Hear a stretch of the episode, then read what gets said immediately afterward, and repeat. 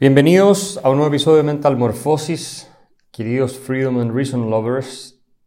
Hoy tengo varios temas distintos que quiero tocar con ustedes. Vamos a hacer un episodio eh, un tanto eh, variado y no va a ser solo un tema desarrollado en profundidad, pero es que han pasado muchas cosas y creo que vale la pena comentarlas. Eh, y voy a partir por lo que me parece lo más urgente y relevante. Pero antes quiero aclarar yo no soy un experto en salud pública ni en el desarrollo de vacunas y por supuesto tampoco soy epidemiólogo. Sin embargo, soy un ciudadano que tiene la capacidad de leer y de entender argumentos eh, que vengan de eh, distintas fuentes. Y es en ese contexto que me quiero referir a la pandemia y las últimas novedades que hemos tenido. Bueno, a estas alturas me parece que es claro lo que vengo discutiendo hace más de un año de que las cuarentenas no sirven, que son contraproducentes, son inútiles. Han salido nuevos estudios en Estados Unidos que muestran que el exceso de muertes derivado de eh, las cuarentenas, o sea, la gente que se enferma por las cuarentenas, básicamente, y todos los efectos asociados a ellas, son mayores que los muertos por COVID. Eh, pero no solo eso, ya varios países, Singapur, Ahora el Reino Unido han anunciado que van a eh, normalizar su vida y que el virus llegó para quedarse y vamos a tener que aprender a convivir con el virus y por lo tanto están levantando todo tipo de restricciones. Esto es algo que Suecia lo dijo desde el minuto uno, que Florida lo dijo casi desde el minuto uno eh, y otras eh, partes también. Eh, y hoy se está aceptando lo que es evidente, que este es un virus endógeno que llegó como la influenza, que va a repetirse todos los años, que va a seguir mutando y que por lo tanto es completamente absurdo aplicar cuarentenas de aquí hasta el fin de los tiempos eh, por el daño que estas causan y porque además son una represión brutal de nuestras libertades. En el caso de Chile se ha extendido el estado de emergencia tres meses más, lo cual es ridículo, no tiene ningún sentido, con el 80% de la población incluso al menos con una de las vacunas, de las dos dosis, eh, con prohibición de viajar al extranjero, lo cual es otro absurdo, supuestamente para contener la variante Delta del virus que está ya en 80 países y que es simplemente eh, delirante pensar que vamos a poder detenerla en nuestro país eh, y que nos vamos a poder aislar del planeta completo. No tiene absolutamente ningún fundamento. Por lo demás, no necesariamente es más mortal que otras sí afecta, eh, se contagia al parecer eh, más que eh, las anteriores, pero las vacunas siguen siendo efectivas. Ahora sí, ha surgido una nueva mutación que es la Epsilon, que aparentemente detectaron en California y que esta sí lograría evadir la inmunidad creada por las vacunas más avanzadas de Pfizer y de Moderna. Pero esto lejos de ser otro argumento para el pánico, para la histeria, y para que se desate, ¿no es cierto?, una ola de represión eh, de nuestras libertades, es otro argumento para eh, aprender a convivir con el virus, para cuidarnos, eh, en fin, para desarrollar mejores tecnologías en contra de esto y sobre todo tratamientos. Hay un par de temas asociados al asunto este de la pandemia que yo quería tratar con ustedes. El primero es que parece ser cada vez más claro que este virus se filtró de un laboratorio en Wuhan eh, y que por lo tanto no es producto de un murciélago que contagió a otro animal y mutó el virus y finalmente terminamos contagiados eh, los seres humanos. Parece ser, y este es un escándalo que hay en, en, Estados Unidos en estos momentos, donde se han filtrado emails que le han llegado a Anthony Fauci o que se estuvo intercambiando él con varios científicos durante más de un año, desde que empezó toda esta pandemia, eh, que efectivamente el virus fue diseñado en un laboratorio y desde ahí se filtró. Y hubo una investigación eh, que se estaba haciendo con virus, esto parece ser algo común, donde lo hicieron contagioso, le agregaron algunos elementos, no sé si esta proteína, específicamente para que se pueda adherir a eh, las células humanas y en consecuencia es posible hoy pensar que este virus se filtró, por mucho que lo negaron eh, al principio, por supuesto los chinos no lo van a reconocer y que a Trump le dijeron que era un racista cuando planteó estas cuestiones. Hoy hay todo un escándalo, una discusión que curiosamente no ha salido prácticamente en los medios en Chile, pero están todos los medios en Estados Unidos, de eh, la posibilidad de que este virus se haya filtrado de este laboratorio y que además haya sido diseñado. Y peor, incluso, este laboratorio tenía cierto tipo de colaboración con instituciones norteamericanas y aparentemente hasta financiamiento del Estado norteamericano puede haber involucrado en el desarrollo de un virus que terminó por generar los estragos y el desastre que estamos viendo hoy en día en el mundo. Así que ese es un tema que tenemos que eh, tener claro. Parece que el doctor Fauci, eh, que es este, básicamente médico, burócrata, eh, encargado de una de las agencias más importantes de investigación en estas materias eh, del gobierno del Estado norteamericano, específicamente eh, fue director del Instituto Nacional de Alergias y Enfermedades Infecciosas bajo Trump durante su gobierno y también lo es en el gobierno de Joe Biden.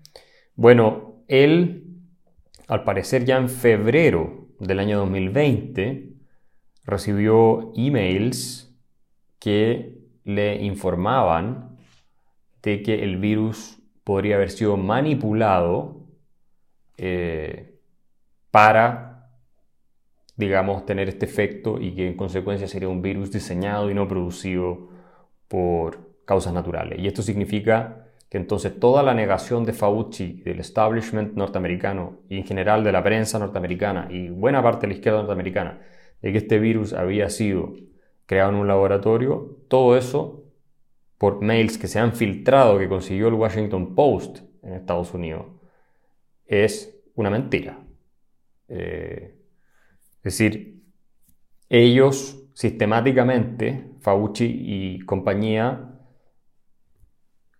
eh, disminuyeron, le restaron importancia y desacreditaron la tesis de que el virus se había filtrado de un laboratorio, que fue también una científica que alertó sobre esto y después ahora que se está investigando más en detalle parece ser que esta es la opinión más, eh, con más fundamento sobre todo por cómo está diseñado el virus y cómo funciona el virus. Los expertos varios ya han dicho que esto no parece ser algo natural, hay discusión al respecto, hay otros que dicen que sí es natural, pero está tomando cada vez más fuerza esta teoría de que el virus se filtró y que es diseñado en un laboratorio, en Wuhan, en el Instituto de Virología de Wuhan eh, específicamente. Quisiera ahora comentarles eh, otro tema relacionado que me parece de muy, eh, mucha complejidad, me parece extraordinariamente eh, delicado y que tiene que ver con la censura que se ha hecho en YouTube y en otras plataformas de un podcast que se llama Dark, Horse y que lo lidera Brett Weinstein con Heather Hain. Los dos son científicos, eh, biólogos evolutivos eh, profesores en Evergreen College que terminaron saliendo de Evergreen College por un asunto que nada tiene que ver con la ciencia, sino porque Red Weinstein se opuso a un día de segregación racial en contra de los blancos y por supuesto como están las cosas hoy en día en Estados Unidos con todo este nuevo fascismo o nazismo que ha surgido desde la izquierda que se ha tomado las universidades, eh, tuvo que terminar renunciando, siendo él un hombre de centro izquierda. Eh, fue un escándalo, terminó hasta testificando en el Congreso. Bueno, ellos tienen este podcast que se llama Dark Horse, que está en YouTube, como les digo, donde hablan de temas eh, relacionados a la biología, hablan mucho sobre la pandemia, los medicamentos, los virus. O sea, estos son científicos acreditados eh, a nivel internacional muy importantes, ¿no? No es una cosa así de teorías de conspiración, ni mucho menos. Y sin embargo, les han censurado sistemáticamente episodios de sus eh, podcasts, eh, al punto que, bueno, incluso han llegado hasta a ser entrevistados por Joe Rogan, eh, por gente así. Bill Maher, el famoso humorista político, comediante, que es un genio, me parece a mí, en Estados Unidos, siendo él un hombre también de centro izquierda, pero muy razonable. entonces, a Brett Weinstein y a Heather Hain les han censurado episodios donde hablan, por ejemplo, de un medicamento que se llama Invermectina, que parece ser tremendamente efectivo como tratamiento contra el COVID cuando se dan los primeros síntomas. Y es además extraordinariamente barato. Cuesta un par de dólares una caja de ivermectina y, eh, insisto, parece ser muy efectivo. Obviamente hagan ustedes su propia investigación. Yo no soy una voz autorizada en estos temas, pero estoy simplemente repitiendo lo que yo alcancé a ver en esos podcasts y lo que he leído también de expertos en otras partes. Eh, y llama la atención que si eso es así y hay evidencia, eh, parece ser cada vez más contundente que respalda esto, que un método de tratamiento tan barato, tan simple, que se vende sin receta médica, no se haya eh, al menos discutido en la opinión pública, no se haya aprobado para combatir la enfermedad en, eh, la gente que la contrae. Ahora, en páginas oficiales del gobierno de Estados Unidos incluso se eh, sostiene que no se debe utilizar la ivermectina para el tratamiento del COVID, pero es posible que no sea eh, adecuado. Sin embargo, lo que es increíble es que a científicos connotados de mucho nivel en el mundo se les censure por plantear evidencia o una reflexión en el sentido eh, contrario a esto. O sea, se les censure, se les, bajan los videos, se les eliminan las publicaciones, incluso lo discuten con otros invitados en su mismo podcast, eh, que también es gente eh, muy autorizada en esta materia. Entonces, a mí me sorprende muchísimo que esto esté pasando en un tema que es científico, y esto señala claramente que están coludidos los gobiernos del mundo con las grandes tecnológicas finalmente, porque ¿qué sentido tiene que YouTube le baje a dos académicos, en general de centro izquierda, encima? Esto no es como que son extremistas de derecha hablando teorías de la conspiración contra las vacunas, no. ¿Qué sentido tiene que les censuren eh, a Brett Weinstein y a su compañera, digamos, de podcast lo que están discutiendo?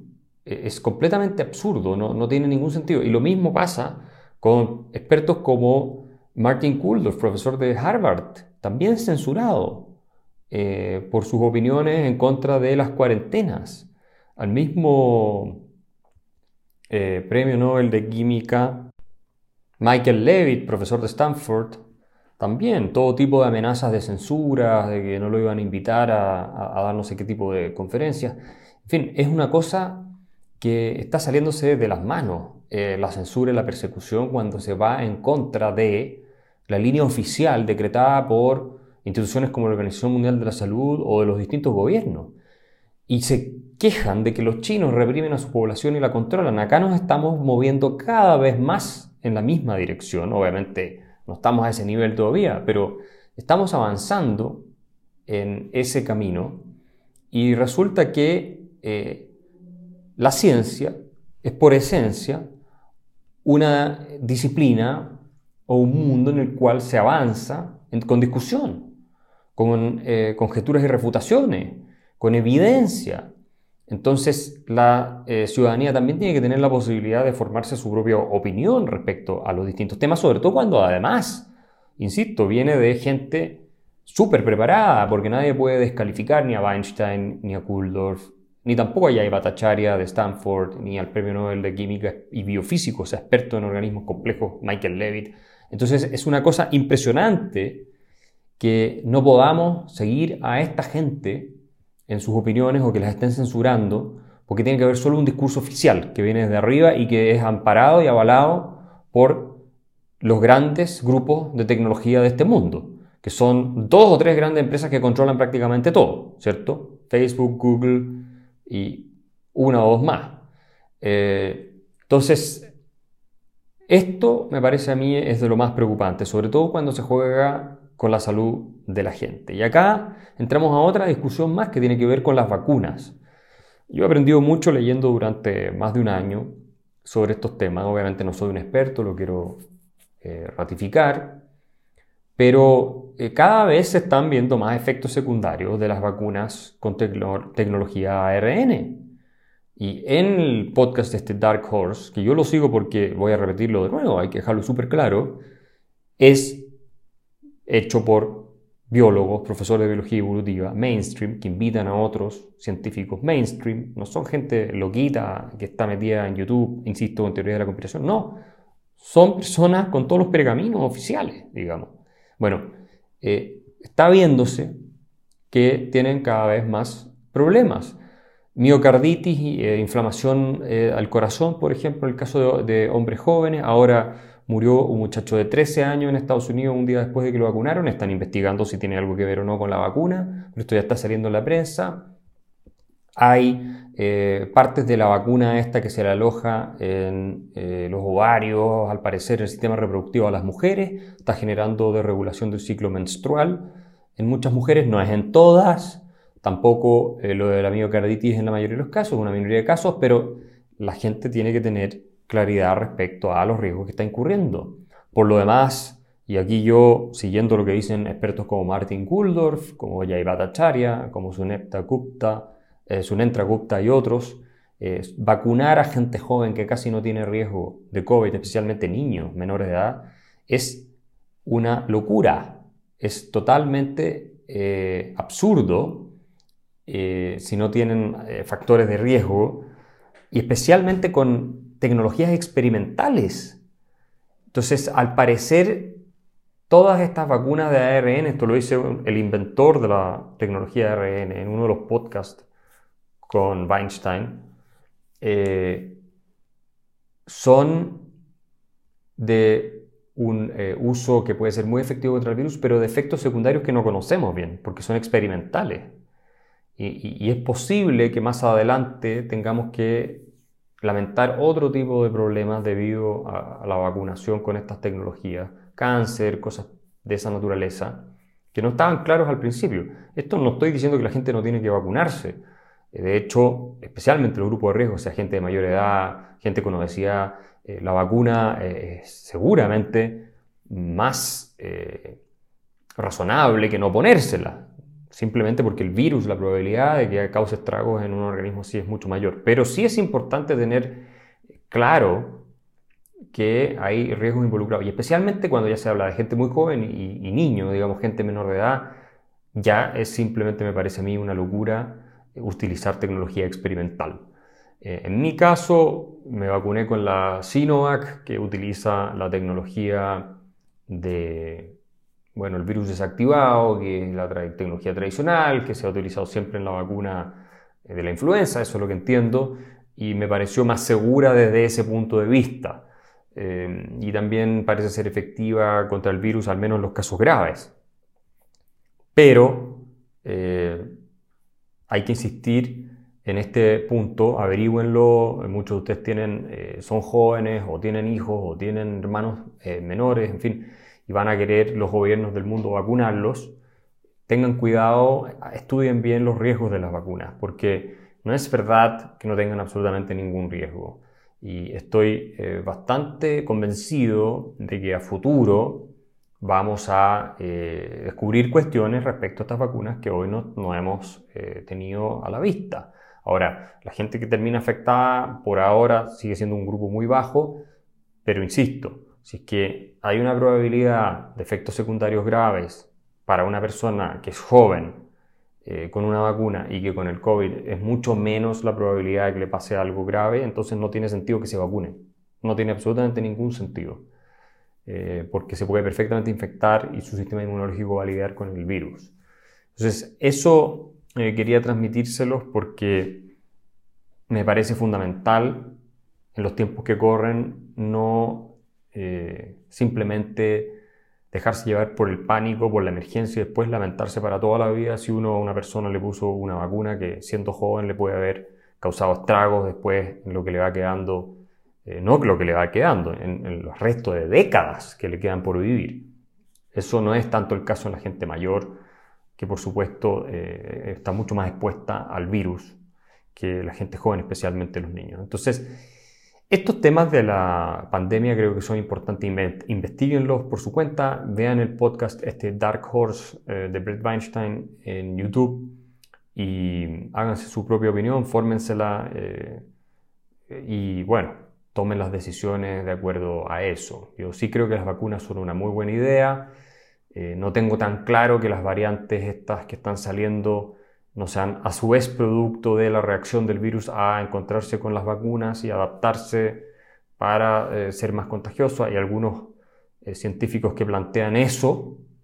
yo no lo sé, no puedo dar fe, pero me parece que en general obviamente es una buena idea vacunarse contra una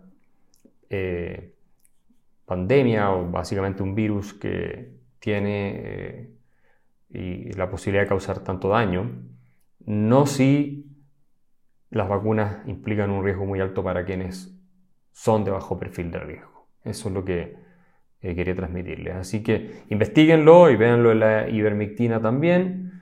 Eh, creo que no hay que descartar absolutamente nada. Ha habido mucha contradicción, mucho engaño y mucha mentira de parte de organizaciones internacionales, incluso de gente como Fauci. Pueden escuchar la segunda parte de este podcast en mi Patreon. Es www.patreon.com slash Axel Kaiser.